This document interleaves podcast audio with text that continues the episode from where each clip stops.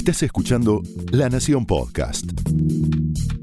A continuación, Dolores Graña y Natalia Senko te presentan las mejores series de la actualidad en A Pedido del Público.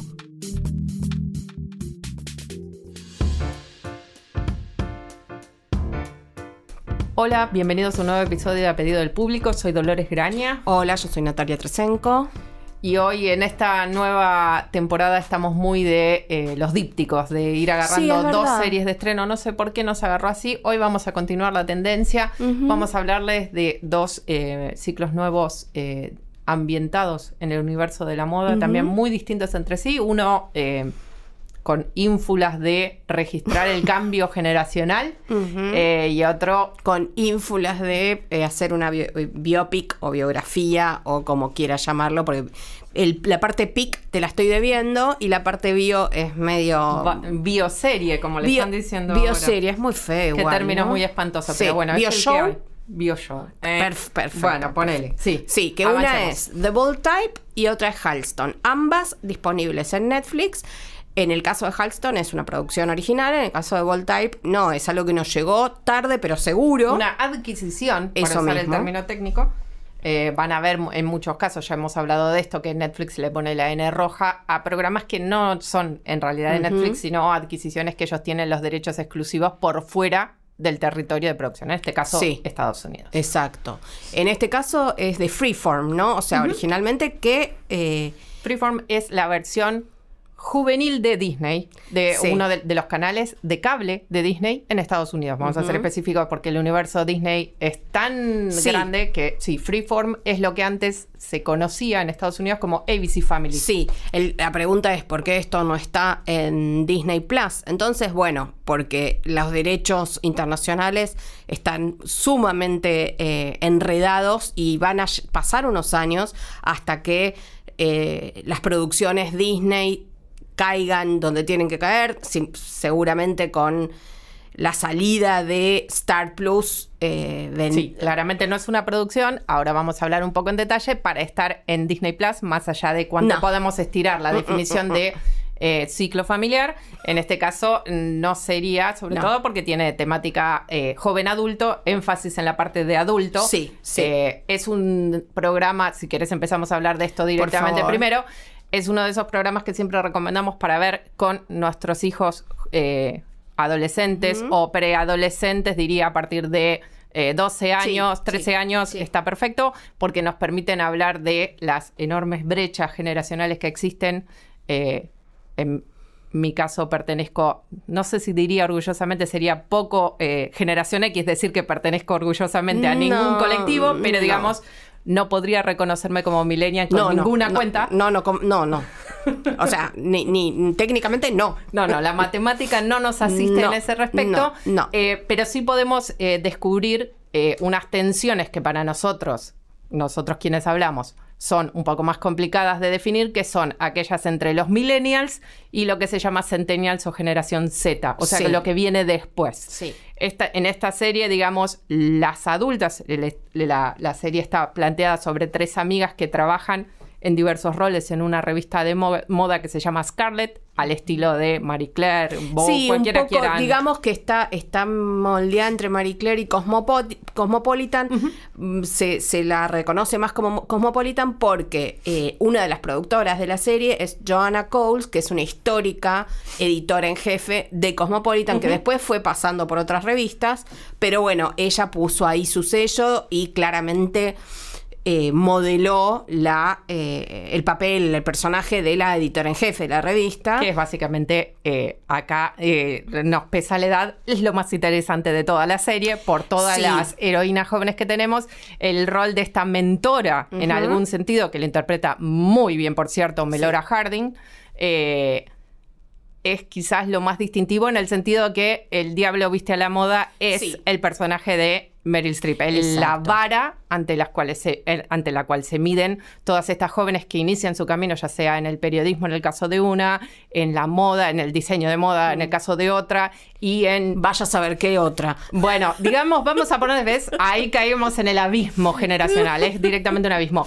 Sí. El tercer personaje, que es el que tiene el el, el, desagradable o el difícil. El difícil, eh, complejo rol de demostrar los cambios eh, sociales y periodísticos de las nuevas tecnologías, de las redes, de el periodismo digital, de eh, todo lo que ustedes quieran ponerle, la innovación, digámosle así, en el trabajo de una revista como esa es más bien más joven que las otras dos y tiene un trabajo por definir, que queden claro en el personaje porque es un personaje que va cambiando de trabajo y de rol a lo largo de las cuatro temporadas que están disponibles en Netflix. Hay una quinta que está comenzando en Estados Unidos. Y lo cierto es que de estas tres mujeres jóvenes que cuando comienza la historia eh, están trabajando ya hace varios años, eh, cuatro años creo, en la revista.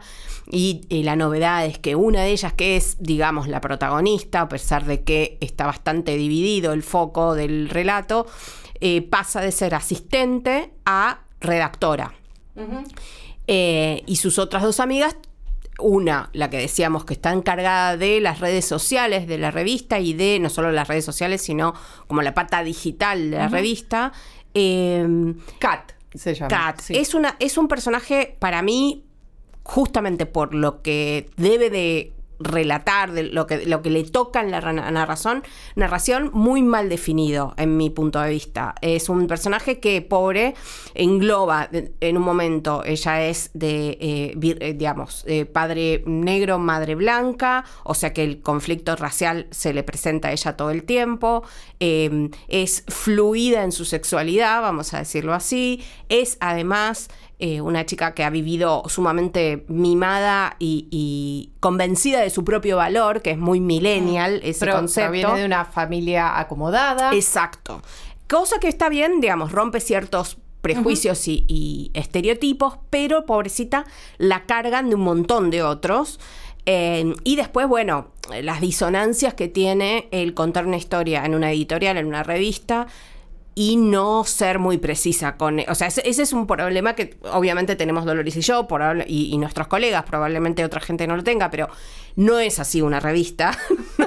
ojalá. ojalá. El volumen de trabajo, uno de los mm, últimos, uno de los capítulos de la última temporada, eh, el personaje de Jacqueline Carlyle, que es esta, la, editora en jefe de la revista, eh, hace una autocrítica acerca del, de cómo usan las modelos menores de edad se le envía a la agencia de modas y decide tirar eh, la mitad de una de la edición del, del, número de septiembre, que normalmente es la que trae todas las tendencias para todo el año y es el más importante del año para una revista de moda. que recaudan en términos de publicidad a lo loco, porque es una revista el triple o, el, o cinco veces la, la, revista normal, digamos. Y en un momento un personaje dice al estilo de Paren las rotativas, pero solo faltan 17 horas para que vaya a imprenta y cualquiera que haya pasado por una redacción, aunque sea para llevar un paquete, sabe que es matemáticamente imposible llenar medio número de una revista mensual en 17 horas. Pero pónganle que vamos a suspender la verosimilitud. a mí me cuesta un poco, lo admito. Ah,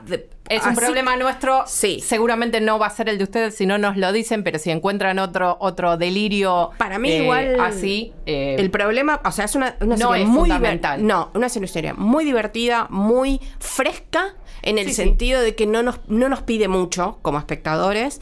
Em, y nos entretiene mucho, eh, que tiene historias interesantes. A mí el personaje, además de la editora en jefe, como decía Dolores, la que me parece más interesante es em, la, ahora no me acuerdo el nombre del personaje, ya me va a venir, la pelirroja, por supuesto, porque yo defiendo el gremio. Eh, Saturn. Saturn, exactamente, que eh, es la que siendo millennial y habiendo vivido en una suerte de burbuja por su generación, tiene los pies sobre la tierra, entiende que para, para ganarse el, pan hay que trabajar hmm. eh, y hay que hacer algunos sacrificios y demás. Eh, y me parece que es tiene una historia, tiene un, arco dramático de los más interesantes. Eh, las otras dos, bueno, para mí están un poquito más cerca del chirrido que nos, nos hacía en algunos momentos las chicas de Girls en otro sentido. Sí, yo creo que lo que diferencia al personaje de Saturn de las otras dos eh, intérpretes, digamos, de los otros dos personajes, es que son dos personas, de la, a diferencia de los otros, de, de Kat y de Jane, sí. una dedicada a las redes sociales o a las nuevas, a los nuevos medios y Jane al periodismo. Saturn es la única que eh, es buena en su trabajo y sabe lo que tiene que hacer. Creo que la diferencia no nos queda nunca muy en claro por qué Jane recibe tantas, em, tantos ascensos y oportunidades, porque lo poco que vemos de cómo hace su trabajo, y en ese sentido el problema de Nati mío es que podríamos juzgar rápidamente si es verosímil que es buena en su trabajo, no lo estamos viendo. En el caso de Saturn, como conocemos un poco menos de el diseño de indumentaria. y quizás está, está contado con muchísimo más amor porque está contado el esfuerzo que lleva sacar adelante una producción, armar una colección cápsula, por qué es importante la moda en muchos niveles de arte y de cultura. Hay muchísimo, un trabajo muchísimo más detallado y amoroso de explicar por qué tiene valor esa profesión que no está puesto en los otros dos personajes. No, y ahí se, se, pega mucho. Y la actriz es muy buena. Y la actriz es muy buena. Es la mejor de las tres y es notorio. Aparte de tener una presencia como muy fresca, es muy buena, tiene una historia de amor bastante, eh, es una linda vuelta de tuerca porque También. comienza una relación con uno de los eh, em, no integrantes de, la, de, la, junta directiva de la compañía que publica eh, esa revista. O sea, no es jefe directo de ella, pero de alguna manera, no, de alguna manera no, de todas las maneras, está muy por arriba de su puesto. Y uno podría pensar que en otras series ese tipo de relación eh, siempre deriva en un igual a relación tóxica, igual o aspiracional tipo cenicienta. Y no es ninguna, de las, dos cosas. es muy interesante. Eh, también este, ese caminito que ella hace también de no saber cómo entrar a la moda y cómo va ingresando, la hermana o las acerca a la otra serie de la que hablábamos, que es Halston, que es miniserie, son cinco episodios. Eh, hace mucho ruido Halston, eh, en principio, em, antes siquiera de verla, porque bueno, es otra de las producciones de Ryan Murphy para Netflix a pesar de que él es uno de los productores, eh, no es el showrunner, pero tiene, si, si, alguien me preguntara quién es el dueño de este programa, no tengo ninguna duda de que es Ryan Murphy. Ryan Murphy últimamente tiene la bola negra. Sí, ¿eh? la verdad que sí. No, eh, por ahí, no sé, hemos, hemos tenido críticas en, en la sección de espectáculos eh, más amables, por ejemplo, con la película em, Los chicos de la banda, hmm. eh, pero eh, que es así, es absolutamente dirigida por una adaptación teatral dirigida por Ryan Murphy. en este caso, no, no funciona. No funciona. Les voy a, o sea, voy a tratar de ser lo más clara posible en por qué me parece que no funciona. Primero que nada, Halston quizás a, alguien le suene, mm, yo creo que a la mayoría de la gente. Como diseña, como Holston, el, diseñador de modas cuya vida estamos contando en la miniserie. No, no sé si suena mucho más allá de Estados Unidos, más allá de Nueva York, diría yo, y más allá del. Y a medida que pasan los años, otra vez la brecha generacional. Nosotros. Eh, eh, conocimos que era Estudio 54, eh, el glamour de las estrellas que van ahí, la escena Andy Warhol, y, a menos que uno esté especialmente interesado en ese mundo, en, el arte justamente de esa época, en, la explosión de, de, trabajos de vanguardia y demás, donde Halston formaba parte de alguna manera, eh, queda muy lejos. Pero por otro lado, uno puede decir, bueno, no importa, porque yo puedo ver una historia donde no sé a quién están referenciando, pero si la historia está bien contada, si los personajes son interesantes, si está bien actuada, bien producida, no me importa. Y es cierto, no importa. El problema es que acá nada de eso está bien. en, principio hay que decir que eh, toda la, idea de la serie es esta, es... Eh, Halston ya no es una persona, sino que es una marca. Y como marca pierde toda humanidad en pos de su ambición, en pos de ser reconocido, ser una figura en el mundo de la alta costura y de la moda tanto de Estados Unidos como de Europa, que sobre todo es como el, ¿no? el, el, norte. El norte, exactamente. Em, en ese trayecto, la, la, serie, la miniserie nos cuenta muy sucintamente y con muchas elipsis y poco, poca, poca profundidad la infancia de este chico, que efectivamente su apellido era Halston, su nombre Roy, o sea, y que de, muy chiquitito lo vemos que tiene una habilidad muy interesante para eso, para hacer sombreros, para eh, pintar cosas y eh, hacer un poco más feliz a su madre que vive aparentemente entre una depresión y el maltrato de su papá Corte A, y esto no es una forma del lenguaje, es una como la serie lo maneja.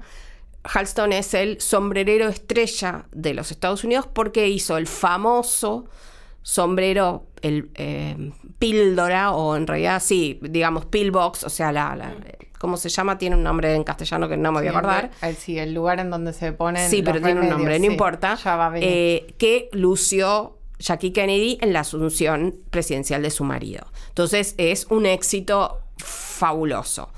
Un éxito que tiene patas cortas porque eh, las décadas lo demuestran. Después de, entramos directamente a los años 60 y la moda de usar sombrero, que era tan, digamos, furiosa entre los 30, 40 y 50, con la sociedad en el estado en que está, va decayendo. Entonces Halston decide probar suerte con la moda, con el diseño de moda. Se reúne de un grupo de talentosos artistas y visionarios, entre ellos aparece y desaparece sin demasiada explicación Joel Schumacher, el director de cine fallecido el año pasado, si no me equivoco, em, que está interpretado por uno de los Calkin, Kieran, en este caso, que pobre no, no hace mucho, está en dos episodios.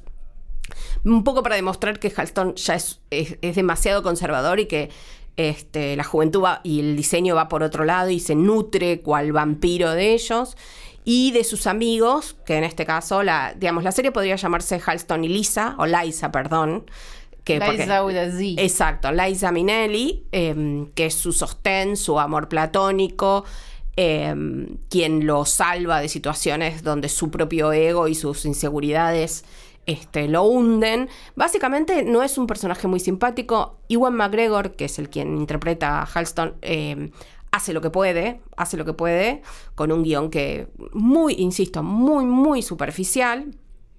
La reconstrucción de época mm, está bien, está bien, pero así como decíamos que la reconstrucción de época estaba muy bien en Hollywood, eh, la otra miniserie de, Ryan Murphy, o como decíamos, que para mí tiene más puntos en común, aunque la supera, eh, era muy interesante el camino que hacía eh, Fossey Verdon, que casi podría ser, eh, existe en el mismo universo. Es decir, Liza Minnelli habla de Cabaret, habla de Fossi, habla del. El universo, claro, el universo televisivo Ryan Murphy, podríamos Claro, bueno, pero Fossi Verdon no es de Ryan Murphy, y ese es el tema. Mm. Y por momentos eh, aplica, apela, aplica a una vieja eh, técnica y y herramienta de Ryan Murphy, que es el musical. Y entonces de repente nos encontramos con un par de musicales eh, by Liza Minnelli, que es la actriz que la interpreta, que está muy bien, eh, pero no tiene mucho sentido. Eh, se busca el shock, es, mostrando, no digo explícitamente, pero claramente los vínculos sexuales esporádicos que Halston tiene con, con hombres que va recolectando por la vida, eh, sus, es así, relaciones sumamente tóxicas. Eh, la verdad es que al final uno dice que, la pregunta es, ¿qué vi? ¿Qué me, me interesó? ¿Qué, ¿Qué pasó en estos cinco episodios?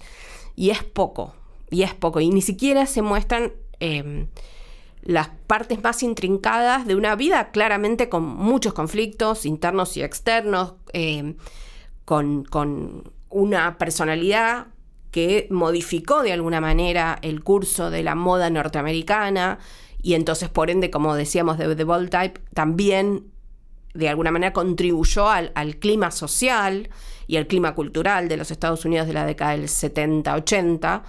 Y sin embargo, nada de eso nos queda demasiado claro ni presente eh, al final de esta miniserie que toca como de oído varios temas, eh, también la, el, comienzo, la aparición del el SIDA, eh, el, cómo, afecta a la comunidad, comunidad homosexual en Nueva York y en los Estados Unidos todos. Bueno, y la moda parece poco. La verdad es que parece poco. El tema es que son, a ver, siempre se puede, cuando, cuando uno habla de la moda, siempre puede hablarse, obviamente, del glamour, de algo hmm. aspiracional, de lo que, en lo que la moda puede convertirnos, digamos, todos esos montajes de superación de, eh, del makeover de, las estrellas y demás.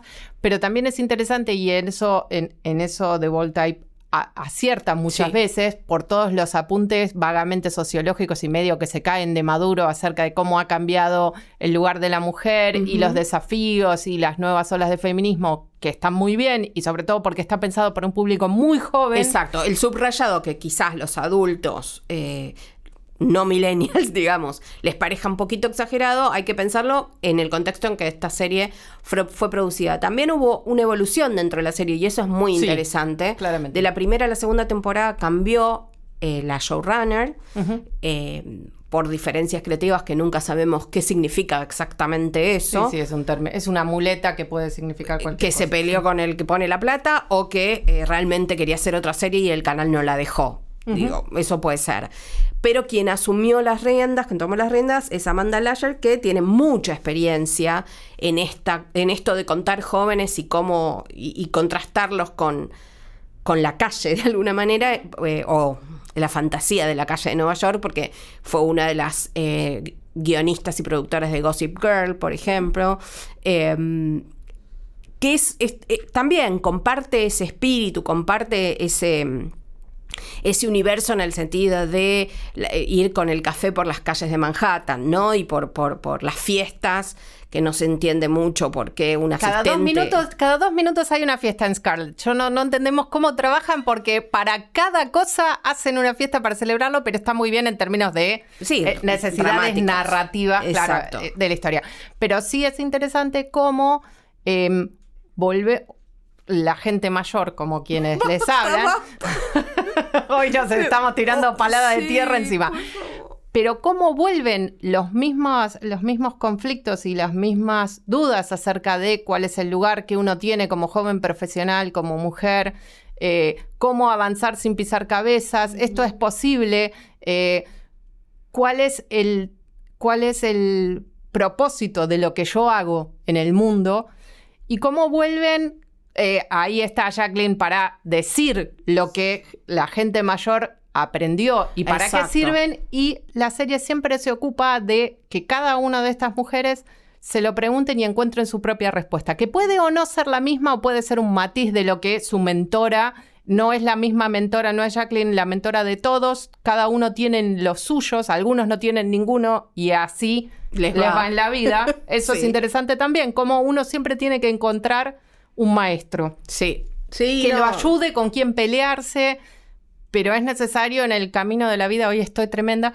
eh, encontrar a alguien que te no solo te responda, sino que también te explique cuáles son las preguntas correctas. Y en ese, en ese preguntarse y responderse y equivocarse mucho, porque obviamente no habría drama si la gente no se equivocara, y creo que también quizás el problema de Holston es no haber mostrado más dónde Holston equivocó el camino y perdió lo que lo había llegado, lo había llegado lo que pasa es que sí, lo que pasa es que todo el tiempo, en realidad lo que nos está diciendo es que es, un, es una persona muy insegura, que es una persona muy eh, carente de afecto y que eso se em, expresa en una crueldad monumental, en un egoísmo muy importante y en un una soledad al final de su vida muy triste y muy terrible. El problema es que si vos contás con ese tipo de personaje, porque bueno, decidiste contar esa historia, la, miniserie está basada en una biografía este, del, diseñador, obligadamente tenés que ir un poquito más profundo porque si no es un... Y no porque todos los, los, protagonistas de las historias tengan que ser empáticos y agradables, pero sí tienen que tener matices, sí tienen que tener profundidad. Y cuando tenés ese armado y lo que primero se ve y lo que solo se ve es eso, es un personaje tan desagradable y tan eh, expulsante. es muy difícil llevarlo adelante. Lo que pasa que ahí volvemos otra vez a un gran problema que tiene la televisión y el, cine en alguna medida para contar las historias de la gente con talento. El talento no traslada en pantalla. Como tantas otras cosas, hay que mostrarlo, no decirlo. Entonces, cuando uno encuentra uno de estos personajes que uno dice, bueno, por algo estamos viendo, asistiendo a la historia de su vida. Hay algo en su talento o en su naturaleza que lo hace distinto a los demás. Eso, que es lo que se contrapone a todas las crueldades y todos los momentos de flaqueza, debilidad y oscuridad, es más difícil de mostrar que los actos.